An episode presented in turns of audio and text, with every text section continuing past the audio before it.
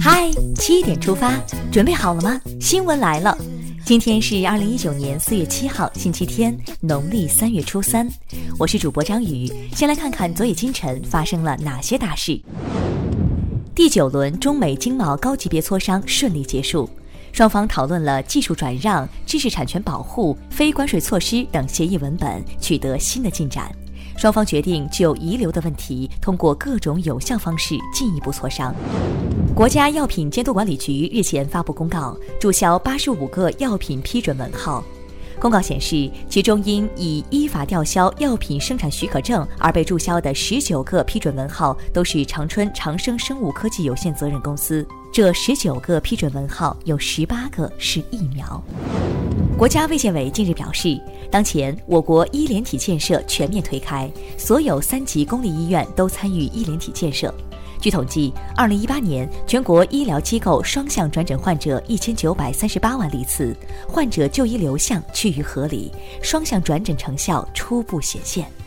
病患双向转诊，医护双向流动，赞。文化和旅游部预测，今年清明假期将有超过一点一亿人次出游。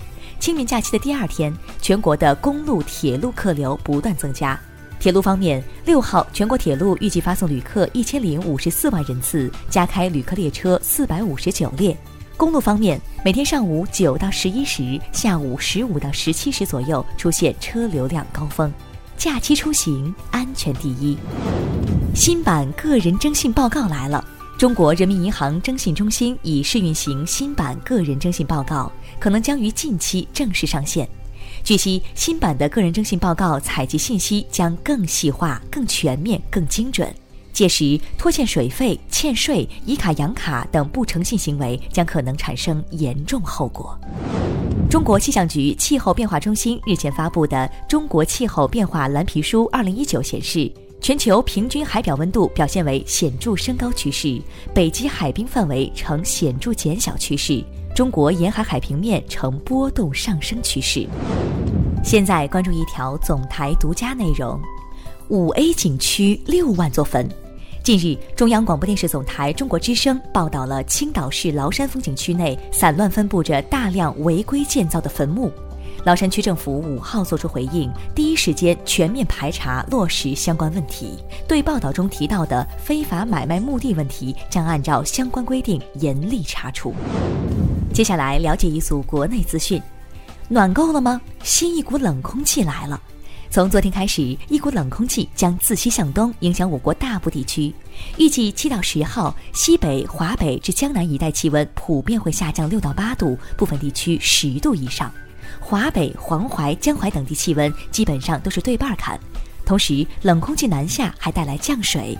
预计八到十一号，中东部地区会迎来大范围降雨天气，降雨区域将从华北一直延伸到江南、华南。不瞒你们说，我又翻出秋裤来了。中国物流与采购联合会六号发布了三月份全球制造业采购经理指数。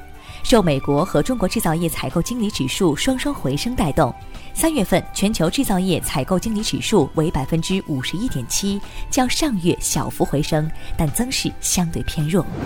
六号，四川木里县森林火灾新增遇难者死因初步查明，经公安部门现场勘查和尸检，王慧荣同志遇难现场无过火迹象，遗体表面无烧伤痕迹。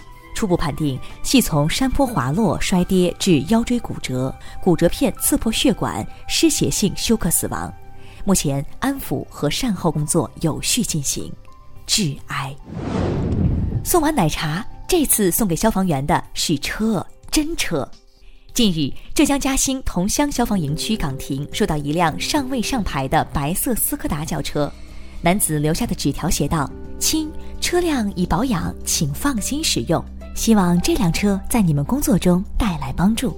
落款写着“捐赠人四川人”。几经周折，桐乡消防联系到了好心人，在充分沟通并取得理解后，男子答应取回车子。车虽然退了，但心意留下了。近日，十四岁初一少女与二十岁男友谈恋爱，遭父母反对，私奔到了广东佛山。民警接到女孩父亲求助后，从某工厂里把两人带回派出所。几经劝说，两人最终妥协。女孩继续回去完成学业，男友承诺愿意等她长大成人，爱她就叫她回去读书。看完身边事，让我们把目光转向国际。当地时间四号，美国总统特朗普在白宫表示，美中两国对世界负有责任。美中经贸磋商如达成协议，将对世界有利。近日，日本外务省决定将从下个月开始面向赴日游客开通网上申请签证的服务，而中国将是第一个开通网上签证服务的国家。计划去日本的朋友关注一下。当地时间五号，波音公司表示，将从四月中旬开始减少波音737 MAX 系列飞机的产量，将从目前每月五十二架削减至四十二架。消息出来后，波音股价当天收跌百分之零点九九。近日有消息显示，漫威首部华人英雄电影《上汽》将在悉尼开拍，最初的灵感来源是李小龙主演的电影《龙争虎斗》。上汽又称功夫大师，首次在漫画中出现是一九七三年十二月，后来还成为了复仇者联盟与雇佣英雄的成员。你觉得谁来演合适？接下来是今天的每日一席话：阳和启哲，品物皆春。二零一八年二月十四号，中共中央总书记、国家主席、中央军委主席习近平在春节团拜会上发表重要讲话。他在讲话开篇引用“阳和启哲，品物皆春”，营造出一种春回大地、大家欢聚一堂、其乐融融的喜庆气氛。阳和启哲，品物皆春，出自《宋史·乐志》，是描绘春天的经典名句，说的是春天来了，万物萌发，到处一派生机勃勃的景象，也用来喻指恶劣环境结束，美好时光到来。最后进入今天的每日话题：九五后女孩提供代扫墓服务，这样并未不孝，这是孝心的表达。重庆九龙坡一陵园提供代扫墓服务，将代扫墓过程直播给家属。